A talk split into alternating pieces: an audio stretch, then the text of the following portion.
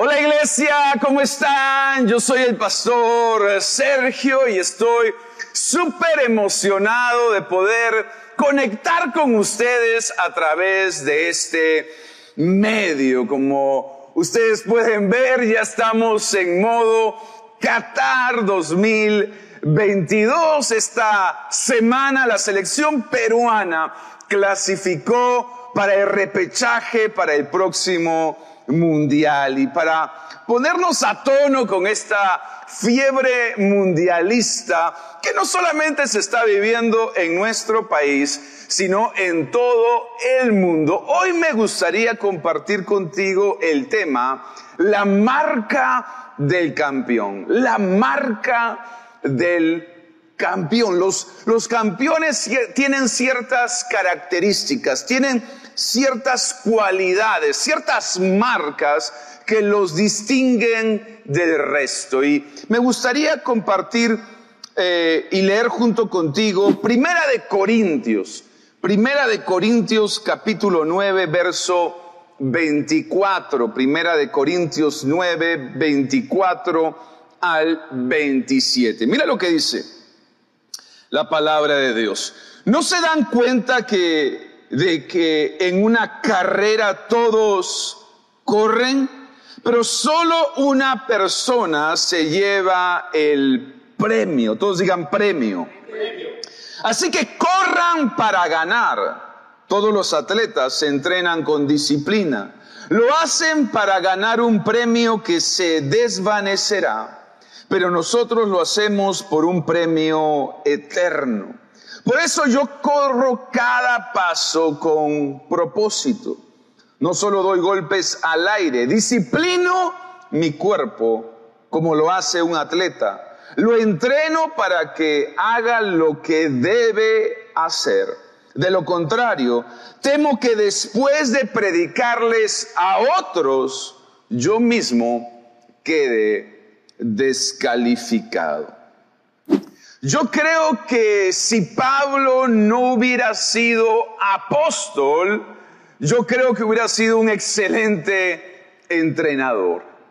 Porque en esta carta que le escribe a la iglesia de Corinto, le da ciertas características, le da ciertas marcas que son necesarias para campeonar en la carrera de la vida. Y yo creo que es muy importante tomar en cuenta los principios que Pablo establece en este pasaje.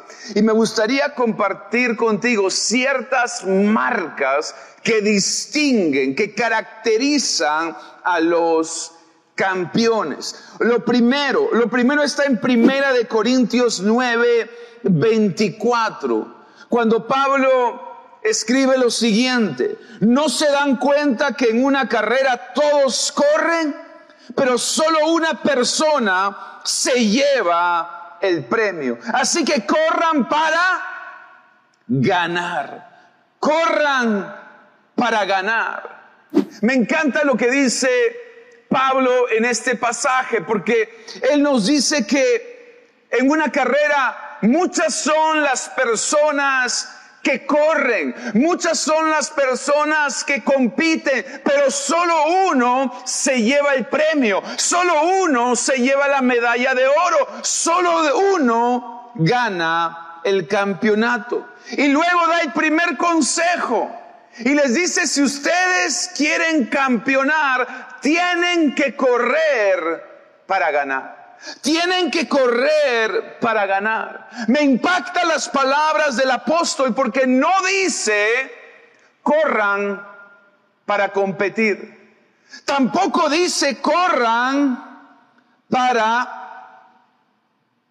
participar, sino dice corran para ganar. Dile a la persona que está a tu lado, corre para ganar. Voltea que está al otro lado y dile, corre para ganar. Debemos enfrentar la vida, debemos correr la vida, debemos pelear la vida para, para, para ganar. En la vida hay que saber participar, en la vida hay que saber competir, en la vida inclusive hay que saber perder, pero si quieres ser un campeón, debes correr para... Debes correr para ganar. Lo primero que Pablo le estaba enseñando a la selección de Corinto es que debemos tener una actitud de ganador. Un campeón tiene una actitud de ganador. Y la primera marca que me gustaría compartir contigo es que si quieres campeonar en la vida, si quieres triunfar en tu matrimonio, en tu familia, en tu empresa, en tu trabajo, en el ministerio y en la iglesia, debes hacerlo con una actitud de ganador. Muchas veces la diferencia entre perder y ganar en la vida es nuestra actitud. Muchas veces la diferencia entre ganar y perder en la vida es nuestra actitud. Yo sé que todavía falta un partido para clasificar a Qatar 2022. Yo sé que todavía faltan 90 minutos para ir al próximo mundial. Pero sin duda algo que no podemos negar de esta selección es que tiene actitud. Esta selección ha demostrado partido a partido en las buenas y en las malas, con el árbitro en contra, con la cancha en contra, con la vida en contra, que tienen actitud. Yo creo que una de las grandes razones por las que por 36 años no fuimos a los mundiales. No, fue por falta de jugadores. No, no fue por falta de entrenadores. Fue por falta de actitud. Y yo creo que algo que se le reconoce a esta selección es que tienen actitud. Quizás nos falta talento, nos falta habilidad, pero nos sobra actitud. Antes jugábamos como nunca, pero perdíamos como siempre por falta de actitud. Esta la selección ha aprendido a ganar en altura, ha aprendido a ganar con el árbitro en contra, ha, ha aprendido a ganar de visitante. ¿Por qué? Porque la gente, los jóvenes, los jugadores tienen actitud. Tienen actitud. Y muchas veces, si tú quieres triunfar en la vida, si tú quieres tener éxito en tu empresa, si tú quieres salir adelante, si tú quieres lograr alcanzar el éxito, si tú quieres ser un gran líder, necesitas tener actitud. Jugar con actitud significa en el partido de la vida no simplemente voy a participar, no simplemente voy a competir, sino que voy a sudar la camiseta. Voy a correr la milla extra. Voy a dejarlo todo en la cancha por mi equipo, por mi familia, por mi iglesia y por mi Señor. Voy a dejarlo todo. Voy a hacer lo que sea necesario. No siempre vamos a ganar, pero si perdemos, que no sea por falta de actitud. Este 2022 nos pueden faltar muchas cosas, pero algo que no le puede faltar a un creyente, algo que no le puede faltar a un cristiano es actitud. Yo te animo por un momento a correr para ganar. Yo te animo a trabajar para ganar. Yo te animo a ser un líder que, que tenga una mentalidad y una actitud de ganador. Me encanta el ejemplo de David. Cuando uno estudia la historia de David, y su gran enfrentamiento con el gigante Goliat. La Biblia nos enseña que David fue con una onda, sin embargo llevó cinco piedras, todos digan cinco piedras. Y cuando los estudiosos bíblicos hablan acerca de este pasaje, enseñan que Goliat tenía cuatro hermanos. Por lo tanto, David llevó su onda y llevó cinco piedras. Porque dijo a ese gigante Goliat lo voy a derribar. Y si se levanta uno de sus hermanos lo voy a tumbar. Y si se levanta el otro hermano lo voy a vencer. Y si se levanta el otro hermano lo voy a derrotar. No importa cuántos gigantes se me paren enfrente, yo tengo mi onda y mis cinco piedras. Eso se llama tener actitud. Y yo quiero decirte, Dios te ha dado una piedra para cada uno de tus gigantes. Dios te ha dado tu onda y tus cinco piedras, pero algo que tú debes poner es actitud. Debes poner actitud. Es la diferencia entre perder y ganar. Si tú quieres ser un campeón en lo que haces, necesitas esta marca. Y esta marca se llama actitud ya sea que trabajemos o prediquemos, ya sea que estudiemos o lideramos, hagámoslo con actitud, con la actitud de un ganador. Amén. Lo segundo que enseña el apóstol Pablo en este pasaje está en el siguiente versículo, cuando le dice a la iglesia de Corinto, todos los atletas se entrenan con Disciplina. Todos digan disciplina. Dilo con actitud. Disciplina. Una vez más, digan disciplina. Lo hacen para ganar un premio que se desvanecerá, pero nosotros lo hacemos por un premio eterno. La primera marca es actitud, la segunda marca es disciplina. Disciplina. Disciplina es hacer lo que debemos hacer, así no lo sintamos hacer. Disciplina es hacer lo que yo sé que debo hacer, así no lo sienta hacer. No siento levantarme temprano, pero sé que debo levantarme temprano. No siento orar, pero sé que debo orar. No siento dejar de comer este postre, pero debo dejar de comer este postre. Disciplina es hacer lo que debo hacer, así no lo sienta hacer. Muchas selecciones quieren clasificar al mundial. Muchos atletas quieren llegar a las Olimpiadas. El problema es que no todos están dispuestos a pagar el precio de la disciplina.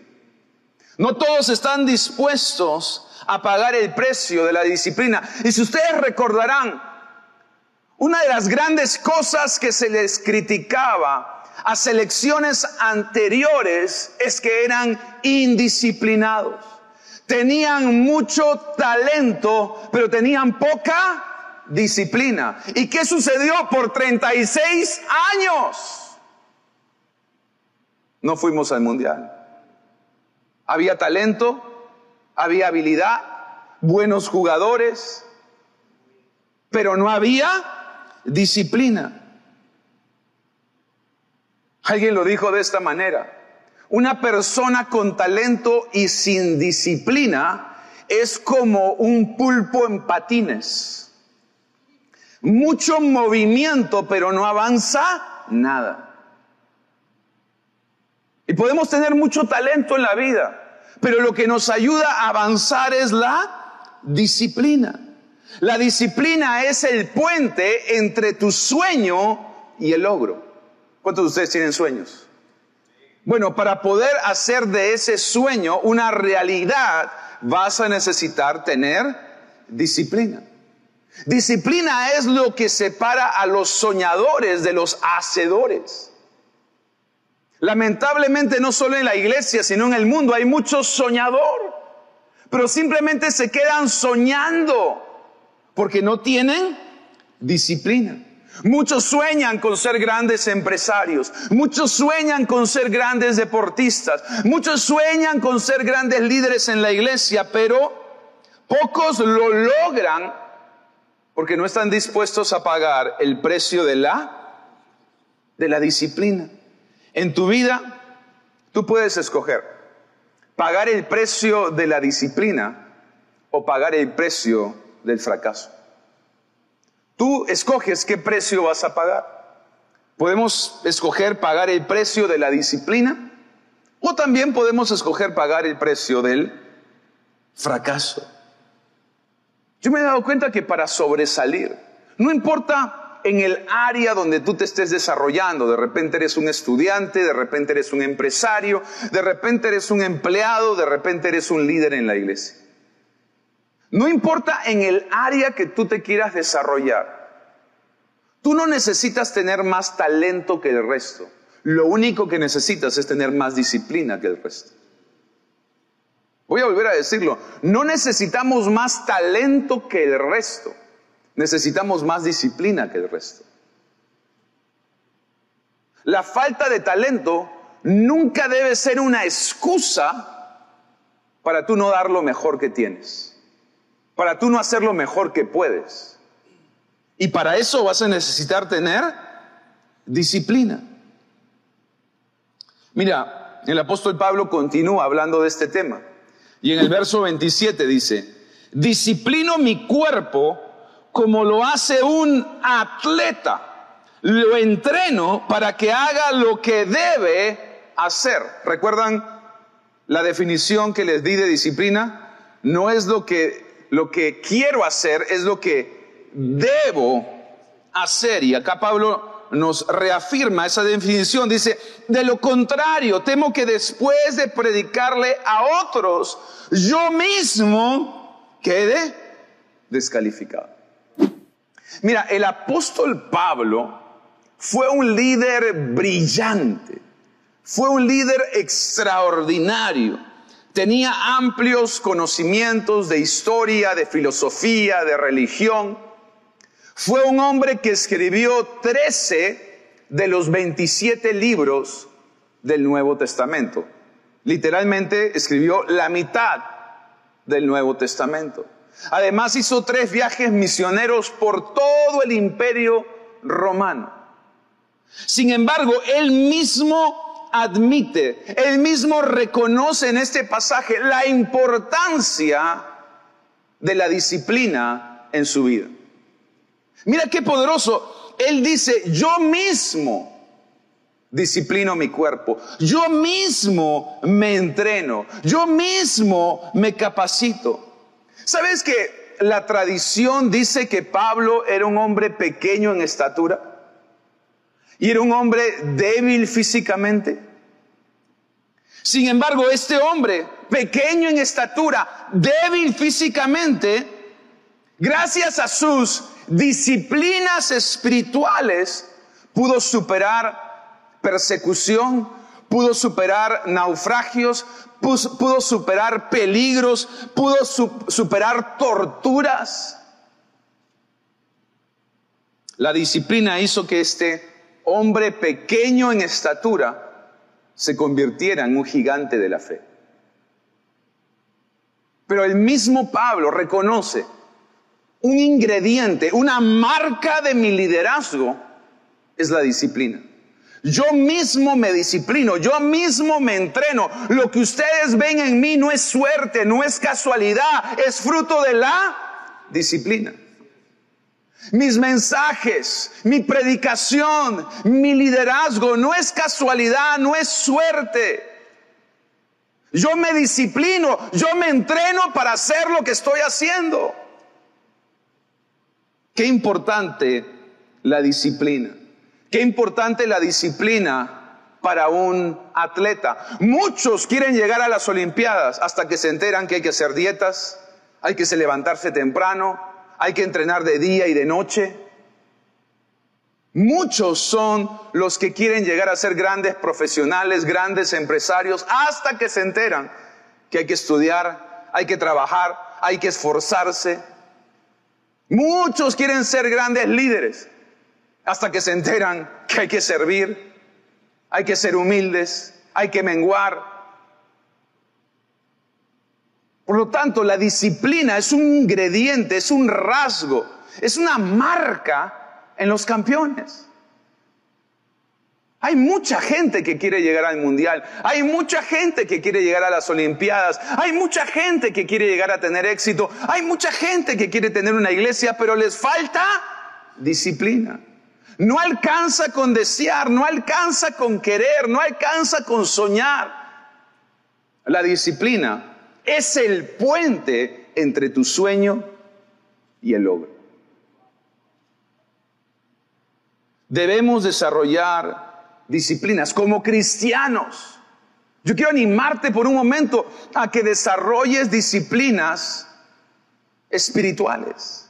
Desarrolla la disciplina de la oración, desarrolla la disciplina del ayuno, desarrolla la disciplina o el hábito de la lectura de la palabra, de tener un devocional diario. Otros hábitos importantes en un cristiano es, por ejemplo, el congregar. Eso debe ser una disciplina, eso debe ser un hábito. El compañerismo, el servicio, el dar, son, son disciplinas, son hábitos que tenemos que desarrollar. Tus disciplinas te van a dar un fundamento, tus disciplinas te van a dar profundidad, tus disciplinas te van a dar firmeza, tus disciplinas te van a dar raíces, te van a ayudar a, a navegar por las tormentas de la vida. Te van a ayudar a mantenerte firme en el tiempo de la prueba. Te van a ayudar a mantenerte constante a pesar de la dificultad. Uno lo puede ver en el apóstol Pablo, uno lo puede ver en Jesús. Fueron, fueron líderes que tuvieron disciplinas, disciplinas espirituales. Qué importante si queremos imitar a estos grandes hombres de Dios, que podamos imitar esas marcas que tuvieron. Si algo uno le puede reconocer al apóstol Pablo es esa actitud. No era grande en estatura, no era fuerte en su cuerpo, pero tenía actitud. Algo que no te puede faltar, hombre, mujer, joven, es actitud al enfrentar la vida. Y tampoco te puede faltar disciplina. El gran apóstol Pablo, él reconoce yo mismo me disciplino, me autodisciplino, me entreno, me capacito. Lo que ustedes ven, lo que ustedes ven no es fruto de la casualidad, del azar, de la coincidencia. No, es fruto de la disciplina. Pablo era un hombre disciplinado, Jesús era un hombre disciplinado. La Biblia dice que todos los días salía a orar. La Biblia dice que todos los domingos iba a la iglesia. La Biblia dice que siempre se reunía con sus discípulos a tener coinonía, a tener compañerismo. Fueron disciplinas que Jesús desarrolló en su propia vida. Fueron hábitos que Él desarrolló. Qué importante, qué importante en la vida tener estas disciplinas. No importa en lo que tú quieras campeonar en la vida, no te puede faltar actitud, no te puede faltar disciplina. Pero hay una marca más que Pablo nos enseña en este pasaje y nos dice en Primera de Corintios 9, 26, dice, por lo tanto, yo corro teniendo una meta bien clara. Yo peleo para ganar, no para, no como quien da golpes al viento. La tercera marca es enfoque. La tercera marca de un campeón es el enfoque. Pablo dice, yo corro con la meta bien clara. No dice, yo tengo 20 metas, dice, no, yo tengo una y la tengo bien clara. Yo vivo una vida enfocada. Otra versión dice, yo doy cada paso con propósito. El enfoque es clave si tú quieres llegar a tu destino. El enfoque es clave si tú quieres cumplir tu propósito. El enfoque es clave si tú quieres caminar en tu llamado. Necesitamos enfoque. ¿Sabes qué? Vivimos en una generación que le da mucha prioridad a la velocidad. Quieren ser veloces. Quieren terminar una una carrera rápido. Quieren terminar un trabajo rápido terminan las relaciones rápido, le dan mucha importancia a la velocidad, pero que hay una gran verdad, el enfoque siempre es más importante que la velocidad. Voy a volver a decirlo, el enfoque siempre es más importante que la velocidad. Porque no importa cuán rápido corras, si corres sin enfoque, no vas a llegar a ningún lado. O sea, tú puedes correr lo más rápido que puedas, pero si no, no tienes claro dónde está tu meta, nunca vas a llegar. O sea, si tú no tienes metas, si tú le apuntas a la nada, siempre le vas a dar. Siempre le vas a dar, nunca vas a fallar. Por eso Pablo lo dice y lo dice de manera brillante. Yo corro con metas claras. Yo tengo un enfoque definido en mi vida. Yo no ando haciendo mil cosas a la vez, no, yo tengo las cosas claras. Yo sé a Dios a mí a qué me ha llamado, yo sé en qué soy bueno y en eso me enfoco. En eso me enfoco. Tú tienes que volverte un especialista en lo que haces. Si tú eres un carpintero, tienes que ser el mejor carpintero. Si tú eres un diseñador, tienes que ser el mejor diseñador. Si tú eres un predicador, tienes que convertirte en el mejor predicador. Tienes que enfocarte. Vivimos en una generación que le gusta la velocidad. Vivimos en una generación que constantemente está cambiando.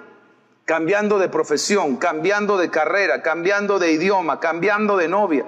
Y así nunca vas a construir algo importante en la vida. Enfócate en una cosa. Enfócate en una cosa.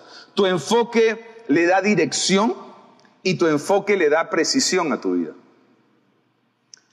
Una vez más, tu enfoque le da dirección y le da precisión. Esto es súper importante, porque no importa cuán rápido vayas si no tienes dirección. Inclusive tu enfoque es tan importante como tu tiempo, porque la verdad es esta. Si tú no tienes enfoque, puedes estar perdiendo tu tiempo. Todos tenemos 24 horas al día. Pero ¿sabes por qué algunas personas logran más que otras? No porque, no, porque tienen más horas en el día o más días en el año, sino porque tienen más enfoque. Tienen más enfoque. Pablo siempre se enfocó. Y lo que me encanta del apóstol es que siempre se enfocó en la meta. Dice, yo tengo la meta clara, yo me enfoco en la meta. ¿Sabes cuál es el problema de muchos cristianos que se enfocan en la prueba y no en la meta?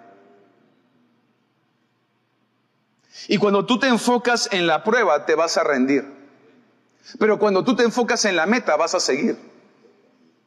Es por eso que Pablo, a pesar de las traiciones, a pesar de los golpes, a pesar de la persecución, a pesar de todo lo que vivió, nunca se rindió.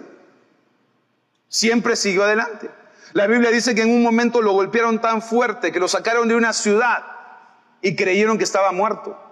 Y lo dejaron ahí pensando, ya matamos a Pablo. ¿Saben lo que hizo Pablo? Se levantó, se sacudió el polvo y volvió a entrar a la ciudad. ¿Sabes por qué? Porque tenía enfoque. Él sabía, Dios me ha llamado a predicar. Y mientras yo tenga oxígeno en mis pulmones y latidos en mi corazón, yo voy a servir al Rey de Reyes y Señor de Señores. Su enfoque estaba claro. Él sabía cuál era su enfoque, él sabía cuál era su propósito. ¿Algún hater por ahí? Algún policía de la doctrina, algún neofariseo dirá, tu mensaje es muy motivacional. No, lo que es mi mensaje es muy bíblico, porque todo lo que te he predicado está en la Biblia, está en el Nuevo Testamento. Y si de motivacional hablaríamos, entonces Pablo sería un predicador motivacional y Jesús sería un predicador motivacional, porque ambos hablaron de tener actitud, de tener disciplina y de tener enfoque. Es más, ellos no solamente lo predicaron, ellos lo vivieron. Tanto Pablo como Jesús, quizás los dos ah,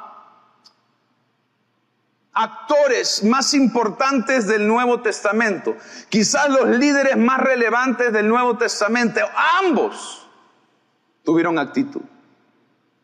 Wow, sin actitud Jesús nunca hubiera llegado a la cruz. Sin actitud Pablo nunca hubiera logrado tener esos tres viajes misioneros, nunca hubiera logrado escribir esos trece libros, nunca hubiera logrado hacer todo lo que hizo. Pero no solamente tuvieron actitud, tuvieron disciplina. Jesús tuvo disciplinas claras. Tú puedes leer en la Biblia cómo Jesús fue un hombre disciplinado. Pablo fue un hombre disciplinado. Él mismo dice, yo me disciplino, yo me entreno para hacer lo que hago. Así como un atleta se entrena para correr, yo me entreno para predicar, yo me entreno para servir, yo me entreno para liderar, yo me entreno para pastorear. Y no voy haciendo mil cosas a la vez una cosa hago. Tengo mi meta bien clara. Jesús tenía su meta bien clara desde que, desde que empezó su ministerio. Él le dijo a sus discípulos, yo he venido a morir por los pecados del mundo. Él sabía dónde estaba la meta. La meta era la cruz. La meta era la victoria sobre el pecado, sobre la muerte y sobre el infierno. Jesús tenía la meta clara. Jesús tenía la meta clara, por eso cuando Pedro le dice, hey maestro, ¿cómo dices que te vas a morir? ¿Cómo dices que te vas a entregar? ¿Cómo dices, hey, tú no me vas a desviar? Yo tengo la meta clara. Yo sé a qué he sido llamado. Cuando tú tienes una meta clara, no estás comparándote con la gente. No estás viviendo la vida de otras personas. No estás comparándote con la carrera de otros, con el ministerio de otros, con la profesión de otros, con la casa de otros, ni con la mujer de otros. No vives tratando de superar al resto, vives tratando de superarte cada día a ti mismo. Tienes tu enfoque claro. Sabes a qué Dios te ha llamado. Tienes tus ojos no en lo terrenal, sino en lo celestial. Tienes tus ojos en lo espiritual, no en lo carnal. Tu enfoque es claro, tu meta es clara, tu llamado es claro. Por eso no te desvías, ni a derecha ni a izquierda. Por eso no cedes ante la tentación. Por eso no cedes ante la prueba. Por eso no te desanimas ante la persecución, porque tu meta está clara. Yo sé a dónde voy. Yo sé a qué he sido llamado. Tres marcas en la vida de todo campeón. Actitud. Amigos, algo que no nos puede faltar en este tiempo es actitud. Tú tienes tu onda, tus cinco piedras. Dios te ha dado una piedra para cada uno de tus gigantes. Anda y derríbalos en el nombre de Jesús. Disciplina. Disciplina es el puente entre el sueño y el logro. No tienes que tener más talento que otros, pero sí tienes que tener más disciplina que otros. Necesitamos disciplinarnos, así como Pablo se disciplinó, se entrenó en lo que hacía. Yo no sé lo que tú haces, pero lo que yo sí sé es que si tú quieres lograr el éxito, si tú quieres campeonar en la vida, vas a necesitar tener disciplina en lo que haces. Y como cristianos, todos necesitamos disciplinas y hábitos espirituales. La oración, el ayuno, la lectura de la palabra, el congregar, el servir, el dar, son disciplinas que tenemos que desarrollar. Nosotros tenemos toda una serie de disciplinas que puedes encontrar en nuestro canal de YouTube. Seis sesiones acerca de desarrollar hábitos y disciplinas saludables. Y finalmente el enfoque. El enfoque es tan importante porque muchos quieren correr y correr para ganar, pero puedes correr para ganar, pero sin enfoque no vas a llegar a ningún lado. Mira qué poderoso. Puedes tener actitud y puedes tener disciplina, pero si no tienes enfoque, no vas a llegar a la meta. Entonces no es suficiente con actitud, es importante. No es suficiente con disciplina, es importante. Hay que añadirle el enfoque. Yo sé para dónde voy. Yo sé a lo que Dios me ha llamado. Por eso no me desvío, por eso no me distraigo, por eso no me comparo. No necesito hacerlo. Tengo que correr mi propia carrera. Voy a pelear mi propia batalla, voy a superar mis propios récords. No voy a tratar de ser mejor que el vecino, voy a tratar de ser mejor líder que el que fui ayer, mejor padre del que fui ayer, mejor esposo del que fui ayer, mejor persona del que fui ayer y sobre todo mejor cristiano del que fui ayer. Yo quiero decirte que dentro de ti hay un campeón. Dije, dentro de ti hay un campeón. Quizás por muchos años te dijeron que tú eras un perdedor, pero dentro de ti hay un campeón. De, repente por muchos años dijeron que tú eras un seguidor, pero dentro de ti hay un líder. Y es tiempo que lo despiertes. Y la Biblia nos da consejos para poder desarrollar ese campeón, ese líder, ese servidor, ese empresario que está dentro de nosotros. Una vez más, actitud, disciplina y enfoque, las marcas del campeón. Lo que me encanta de este mensaje es que cuando uno estudia la Biblia de hombres como Pablo y uno estudia la vida del líder de líderes, Jesús, ellos mismos desarrollaron estas marcas, ellos mismos desarrollaron estas virtudes. Por lo tanto, si tú quieres parecerte más a Jesús, es importante que empieces a desarrollar estas cualidades, estas características en tu propia vida. Amén. Hoy quiero darles la oportunidad a todos de empezar la carrera cristiana. Pablo compara al creyente, al cristiano, con un atleta. Y compara la vida con una carrera. Si tú quieres empezar en esta carrera, necesariamente tienes que correrla con Jesús. Yo te digo, si tú quieres llegar a la meta, necesitas tener a Jesús como tu compañero de carrera. Y para eso tienes que invitarlo a tu vida, hacerlo tu Señor y Salvador. Alguno puede preguntar, ¿y cómo puedo hacer eso? En realidad solo demanda una oración. Una oración te pone en carrera. Una oración te pone en el partido. Una oración te pone en la pelea. Solo necesitas una oración. No es suficiente una oración. Vas a tener que después desarrollar hábitos, crecer en tu fe, congregar. Pero el pitazo inicial empieza con una oración. Y por eso quiero invitarlos a ustedes a hacer esta oración junto conmigo. Todo ojo cerrado, todo rostro inclinado.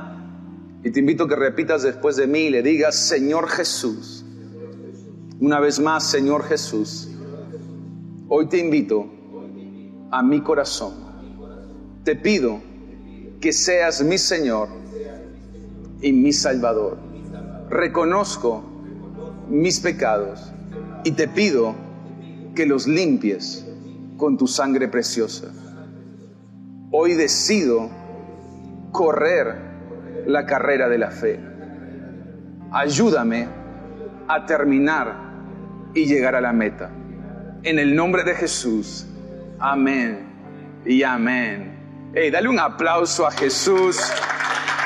Quiero darle la bienvenida a todas las personas que hacen esta oración por primera vez, te conectas por primera vez. Realmente estamos súper contentos de que hayas tenido nuestra experiencia virtual en Agua Viva. Y si vives en Lima, Perú, te quiero invitar a nuestras reuniones presenciales. Ya estamos al 100% del aforo siguiendo todas las medidas de salubridad. Además, desde la semana pasada ya tenemos cuidado para tus niños. Así que los esperamos en nuestras reuniones presenciales en todos nuestros locales. Pero si tú tienes además alguna pregunta o alguna duda de la iglesia, porfa, puedes comunicarte con los números que aparecen en pantalla. Con mucho gusto vamos a responderte. Iglesia, amigos, Hemos pasado una semana súper emocionante. Perú clasificó para el repechaje.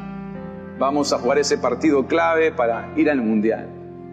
Y esto me ha inspirado a predicarles este mensaje, porque creo que todos estamos queriendo jugar el Mundial, el Mundial de la vida, el Mundial del éxito, el Mundial del triunfo, del progreso, el Mundial de la familia y del matrimonio, el Mundial el mundial de la empresa y el trabajo, el mundial del liderazgo y el ministerio. todos queremos clasificar y todos queremos campeonar. Sin embargo, hay marcas, hay cualidades, hay principios que la Biblia misma nos enseña. Por eso yo te quiero animar a que este año no te falte actitud. A que este año tú puedas decidir, voy a desarrollar estas disciplinas espirituales. No es lo que quiero, pero es lo que necesito. No es lo que deseo, pero es lo que debo hacer, lo que me va a ayudar a alcanzar mis metas. Y finalmente, enfoque. Muchas veces estamos tratando de hacer tantas cosas que no hacemos nada. Enfócate en algo. Sé un experto en algo. Sé un especialista en algo. Sé un referente en algo. Ten tu meta clara qué es lo que quieres lograr en tu familia, en tus finanzas y por supuesto en el ministerio. Así que vamos a ir con todo y vamos a ir por todo en el nombre de Jesús. Con su ayuda vamos a lograr no solamente ir al repechaje, ir al mundial y levantar esa copa en el nombre de Jesús. Amén. ¿Cuánto lo creen? Vamos, si tú lo crees, dale un fuerte, fuerte, fuerte. Ah, yo creo que tú lo puedes hacer mejor. Eso. Vamos a orar. Padre, yo te doy gracias, Señor, por la vida de cada persona, cada matrimonio, cada familia conectada a esta transmisión. Yo te pido en el nombre de Jesús que tú le hables a cada persona con este mensaje. Que no solamente sea un mensaje inspiracional, sino que sea un mensaje que produzca transformación en sus mentes, en sus corazones, en sus actitudes. Padre, pon el querer como el hacer. Ayúdalos, Señor. Dales la determinación de crear en sus vidas, de formar en sus vidas disciplinas, hábitos. Ayúdalos a mantener el enfoque claro, Dios. Que ninguno se desvíe ni a derecha ni a izquierda, que ninguno se distraiga con las tentaciones, que ninguno ponga su mirada en la prueba, sino en la meta que tiene por delante. Ayúdalos, Señor, a correr esta carrera de tu mano, sabiendo que si tú estás con nosotros, ¿quién contra nosotros? En el nombre de Jesús. Amén y amén. Amigos, los invito a mantenerse conectados todo este mes de abril. Vamos a estar compartiendo mensajes que estoy seguro van a bendecir tu vida. Además, puedes volver a ver estos mensajes en nuestro canal de YouTube. Que tengan una semana increíble. Dios los bendiga y arriba, Perú.